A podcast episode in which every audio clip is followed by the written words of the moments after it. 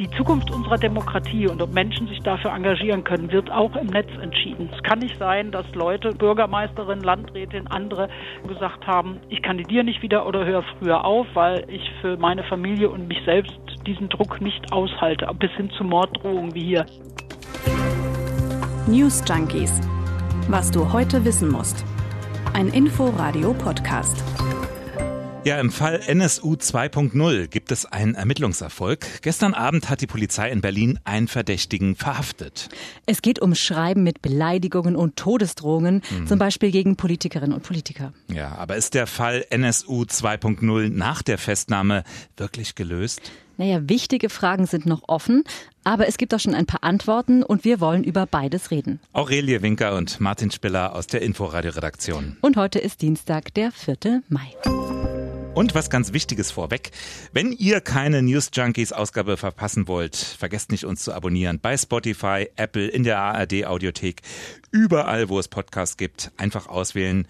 Und unser werktägliches Thema aus der Inforadio-Redaktion kommt zuverlässig zu euch. So, also, Festnahme im Fall NSU 2.0. Ja, NSU 2.0, der Name ist natürlich nicht zufällig gewählt. Mhm. Er ist eine Anlehnung an den NSU, den sogenannten nationalsozialistischen Untergrund. Unter diesem Namen haben ja die Terroristen Uwe Mundlos, Uwe Böhnhardt und Beate Zschäpe zwischen 2000 und 2007 zehn Menschen ermordet. Ja, also war natürlich eine ganz andere Sache, ne? müssen wir auseinanderhalten. Ja. Inhaltlich gibt es da keinen Zusammenhang.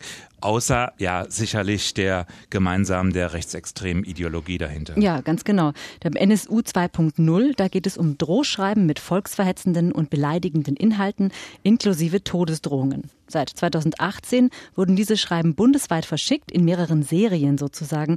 Und zwar zum Beispiel an Bundes- und Landtagsabgeordnete, Journalisten sowie Künstler und Menschenrechtsaktivisten. Ja, und NSU 2.0, das stand dann immer unten drunter. Empfänger waren zum Beispiel Politikerinnen und Schauspielerin Anne Helm, die heutige Linksparteivorsitzende Janine Wissler oder auch die Bundestagsabgeordnete Martina Renner.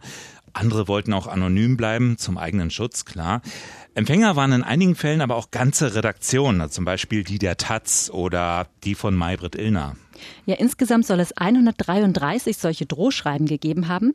115 davon rechnen die Ermittler dem NSU 2.0 zu. Und der Rest wurde ja sogenannten Trittbrettfahrern zugeschrieben, die dann auch aufgetaucht waren, wohl um ja hm. Aufmerksamkeit zu bekommen, wie, wie muss man leider bei sagen. Solchen Fällen, ja. Ne? Und zu den Empfängerinnen gehörte auch die Frankfurter Rechtsanwältin Seda Bascha Yildiz. Das ist nun bezeichnenderweise auch noch jene Anwältin, die damals im NSU-Prozess gegen die Hauptangeklagte Beate Zschäpe Nebenkläger aus den Familien der Opfer der rechtsextrem motivierten Mordserie vertreten hatte. Was besonders beängstigend war, Bascha Yildiz war zwischendurch umgezogen, ihre neue Adresse absolut geheim. Ja, und dann kam das nächste Drohschreiben. Mehr als ein Dutzend sollen es insgesamt gewesen sein. Ja, und genau das war ja nun das Brisante oder der große Skandal. Denn die Frage war, woher hm. hatte er, der Absender, die Adressen von hm. den Menschen? Also Daten, die eigentlich gar nicht öffentlich waren. Ja. Erste Spuren führten zu Computern der Polizei in Frankfurt und Wiesbaden. Da sollen schon 2017 Daten der Betroffenen abgerufen worden sein durch zwei hessische Polizisten. Den Landespolizeipräsidenten, den hat das den Job gekostet und es wurde ein Sonderermittler eingesetzt. Ja, und seitdem wird immer wieder über mutmaßliche rechte Netzwerke in der Polizei gesprochen. Jens Mohrherr, stellvertretender Vorsitzender der Gewerkschaft der Polizei in Hessen, hat Folgendes gesagt. Natürlich ist das ein Imageschaden äh, für die gesamte Polizei das latente, über uns schwebende, wabernde, die Vorwurfslagen, ähm, ach, da gibt's rechte Strömungen, das sind alles Belastungen für meine Kolleginnen und Kollegen, aber sicherlich auch für die Betroffenen. Ja, und eine dieser Betroffenen ist jetzt die Kabarettistin Idil Beider und die äußerte sich ja wesentlich deutlicher. Mhm da ist natürlich das Vertrauen komplett zerstört. Also ich meine, es kann ja nicht sein, dass ich mit einer Polizei hier konfrontiert bin, die mutmaßlich beteiligt ist daran, ähm, Bürger wie mich zu bedrohen. Ja, und Folge war, dass die Betroffenen kaum noch an einen echten Ermittlungserfolg glaubten. Insofern ist die Nachricht der Festnahme jetzt schon eine Überraschung. Ja, eine Überraschung eben, dass es die Festnahme gegeben hat, aber auch, dass quasi der Worst Case jetzt offenbar nicht eingetreten ist. Der Verdächtige kommt jetzt offenbar nicht aus dem Kreis der Polizei selbst. Ähm, vielleicht ein paar Infos zu ihm. Der mutmaßliche Täter wurde gestern Abend ja in Berlin bei einer Wohnungsdurchsuchung festgenommen. Das haben die Staatsanwaltschaft Frankfurt am Main und das Hessische Landeskriminalamt in einer gemeinsamen Presseerklärung mitgeteilt. Es handelt sich demnach um einen 53-jährigen, erwerbslosen Mann mit deutscher Staatsangehörigkeit. Und er soll laut der offiziellen Pressemitteilung schon in der Vergangenheit wegen zahlreicher, unter anderem auch rechtsmotivierter Straftaten rechtskräftig verurteilt worden sein. Ja, und unser ARD Hauptstadtstudio hat noch ein paar genauere Informationen. Der Mann soll Horst Alexander M. heißen und die Straftaten, die ihm angelastet werden, sind unter anderem Verwendung von verfassungsfeindlichen Kennzeichen, Beleidigung, Bedrohung, Urkundenfälschung und die Verbreitung von Jugendpornografie. Und wie man auf ihn gekommen ist, dazu hat sich der Chef des Bundeskriminalamtes, Holger Münch, heute Mittag in einer Pressekonferenz geäußert. Es ist jetzt über wirklich eine akribische Arbeit der Hessen, die wir auch äh, unterstützen konnten, gelungen, letztendlich über äh, bestimmte ähm, Erkenntnisse, die man aus der Analyse der Vielzahl von Drohschreiben gewinnen konnte, äh, die Person ähm, über mehrere Schritte, die dann noch erforderlich waren, zu identifizieren. Und das Ganze äh, ist zurückzuführen auf Ermittlungen, die jetzt seit Sommer letzten Jahres auch äh, von den Hessen mit Unterstützung auf das BKA laufen. Ja, Erkenntnisse, die aus der Analyse der Drohschreiben gewonnen wurden. Das sagt der BKA-Chef hier. Ähm, die Süddeutsche Zeitung und der WDR haben eigene Recherchen zu dem mutmaßlichen Täter veröffentlicht. Und laut ihrer Information soll das Folgendes bedeuten. Der Mann soll in rechtspopulistischen Internetforen aktiv gewesen sein. Das haben die Linguistik-Experten der Polizei auf seine Spur gebracht. Und zwar, weil seine Äußerungen in diesen Foren sprachlich die Übereinstimmungen sozusagen mit mhm. den Drohschreiben aufgewiesen haben sollen. Die Reaktionen auf die Festnahme fallen übrigens sehr gemischt aus. Klar, einerseits zeigen sich alle zufrieden mit dem möglichen Fahndungserfolg, etwa die hessische Justizministerin Eva Kühne-Hörmann, die spricht von einer großartigen Nachricht für die Opfer.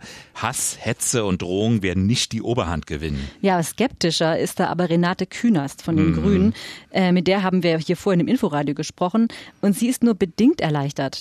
Denn der Festgenommene sei höchstens im juristischen Sinne Einzeltäter, sagt sie. Es ist eine Person in einem ganzen Netzwerk von Leuten, die insbesondere Männern, die rechtsextrem organisiert und orientiert sind und die äh, Hass im Netz Verleumdung, Bedrohung wirklich systematisch einsetzen. Und zwar ausgehend vom Netz, aber es gibt auch Mails, es gibt normale Briefe. Die Drucksituation bleibt. Ja, also die Gefahr sei daher nicht gebannt. Äh, und wieder andere, etwa SPD-Innenexperte Wiese, sagen, es wurde auch Zeit, der Erfolg war überfällig. Ja. Inzwischen ist auch ein bisschen was bekannt geworden zu den Umständen der Festnahme. Zum einen habe die Polizei in der Wohnung des Mannes eine Waffe gefunden, das berichten SZ und WDR. Und BKA-Chef Münch, der sagte am Mittag, man habe den mutmaßlichen Täter am offenen Rechner angetroffen, sodass man jetzt viele Daten auszuwerten hat. Ja, und das heißt, wir müssen einfach auch noch abwarten. Viele Fragen sind einfach auch noch offen. Zum Beispiel, wie kam der Mann an die Daten seiner Opfer? Eine Theorie ist, dass der Mann die Daten wie Anschrift und die Namen von Angehörigen aus dem Darknet hat.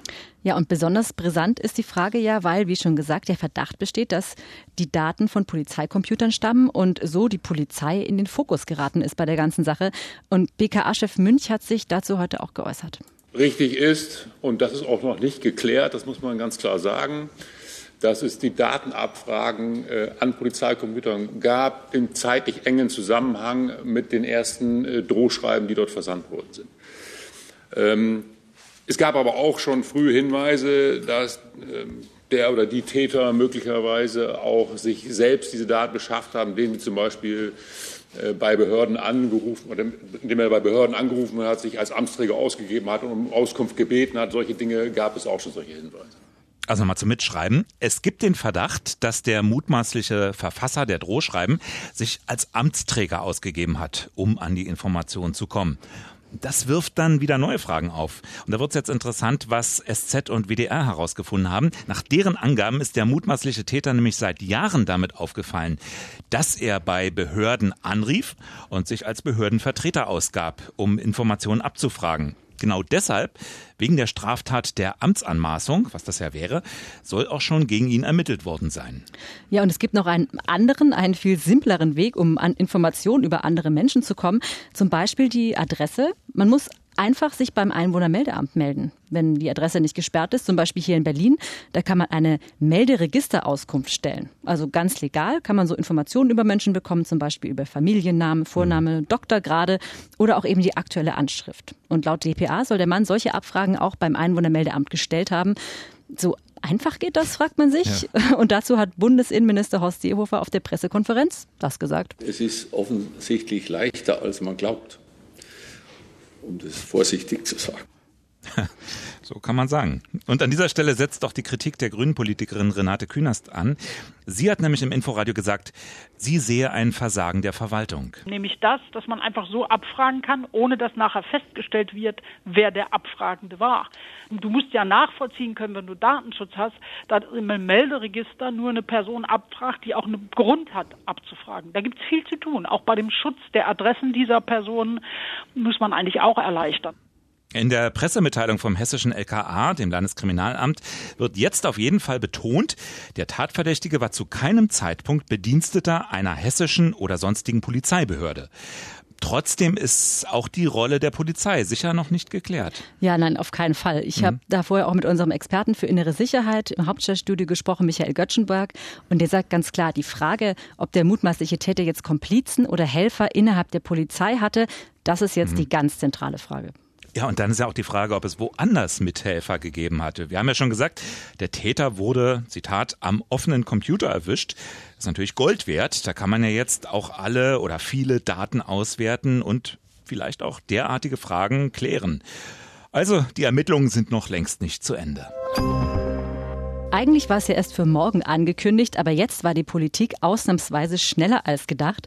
Das Bundeskabinett hat sich geeinigt, dass es bald Lockerungen geben soll für Menschen, die vollständig gegen Corona geimpft sind. Bundesjustizministerin Christine Lambrecht hat gesagt, Grundrechtseinschränkungen wie Kontakt- und Ausgangsbeschränkungen sollten zurückgenommen werden. Und sie sagt auch, wenn alles beschlossen werde wie geplant, dann könnten die Lockerungen schon am Wochenende gelten. Wie geplant, damit sind Bundestag und Bundesrat gemeint, ne? Die müssen ja nämlich noch zustimmen. Ja, das wird uns, wie gesagt, die Woche, glaube ich, noch beschäftigen, auf jeden Fall. Was passiert heute noch so? Die Ära Tegel geht endgültig oh, zu Ende. Ja, ich bin auch traurig. Jetzt auch ganz amtlich. Ja, praktisch war der Flughafen ja schon mit der Inbetriebnahme des BER Anfang November geschlossen worden musste aber ein halbes Jahr lang noch als Notreserve bereitstehen, war also formal noch ein Flughafen, aber nur noch bis Mitternacht. Dann endet die Betriebspflicht, der Schlummerzustand. Als letztes werden dann die Lichter der Start- und Landebahn ausgeschaltet. In Tegel geht das Licht aus. Mhm. Und wenn ihr mehr rund um Tegel und den Flughafen und seine Bedeutung wissen wollt, wir hatten das Thema auch schon mal hier ganz ausführlich bei den News Junkies und zwar am 6. November. Und ich da könnt ihr die Folge ja nochmal nachhören, zum Beispiel in der ARD Audiothek. Noch höher hinaus als die Luftfahrt will die Raumfahrt. Und da ganz besonders die Chinesen. Die bauen nämlich gerade eine eigene Raumstation. Das Kernmodul ist im All. Nur die Raketenstufe, die es dorthin brachte, die stürzt nun offenbar zurück auf die Erde und zwar unkontrolliert.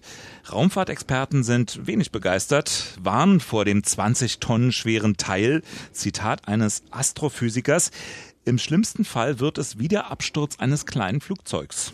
Also man weiß nicht, wohin sie stürzt. Man weiß noch nicht einmal wann, aber hm. zum Glück ist die Wahrscheinlichkeit, dass das Vehikel über bewohntem Gebiet niedergeht, eher gering. Das stimmt. Kann es eigentlich Zufall sein? Ausgerechnet heute ist Star Wars Tag. Ja, der 4. Mai ist Star Wars Tag, auf Englisch May the 4th. Mhm. Da hat ein Übersetzer ja den berühmten Satz von Star Wars missverstanden. May the Force be with you. Ja, möge die Macht mit euch sein. Müssen die Chinesen wiederum falsch verstanden haben. Bist du eigentlich so ein Trekkie, also so Star Wars Gucker? Also Star Wars fand ich schon richtig gut. Das hat mir äh, gut gefallen. Auch mhm. alle, oh Gott, also die alt, auf jeden Fall alle sechs Filme. Ich glaube, danach habe ich ehrlich gesagt aufgegeben, aber ich bin nicht weiter ins große Universum eingezogen, was da so außenrum gebaut wurde. Ich bin jemand, der da gar nicht mehr durchblickt mit den ganzen Zeithorizonten und das war vor der Folge und das kommt dann eigentlich danach und so weiter. Also morgen kommt auf jeden Fall unsere nächste Folge. Genau und äh, vielleicht hören wir bis dahin noch von euch. Schreibt uns gerne newsjunkies at inforadio.de. Tschüss. Tschüss. News Junkies. Was du heute wissen musst.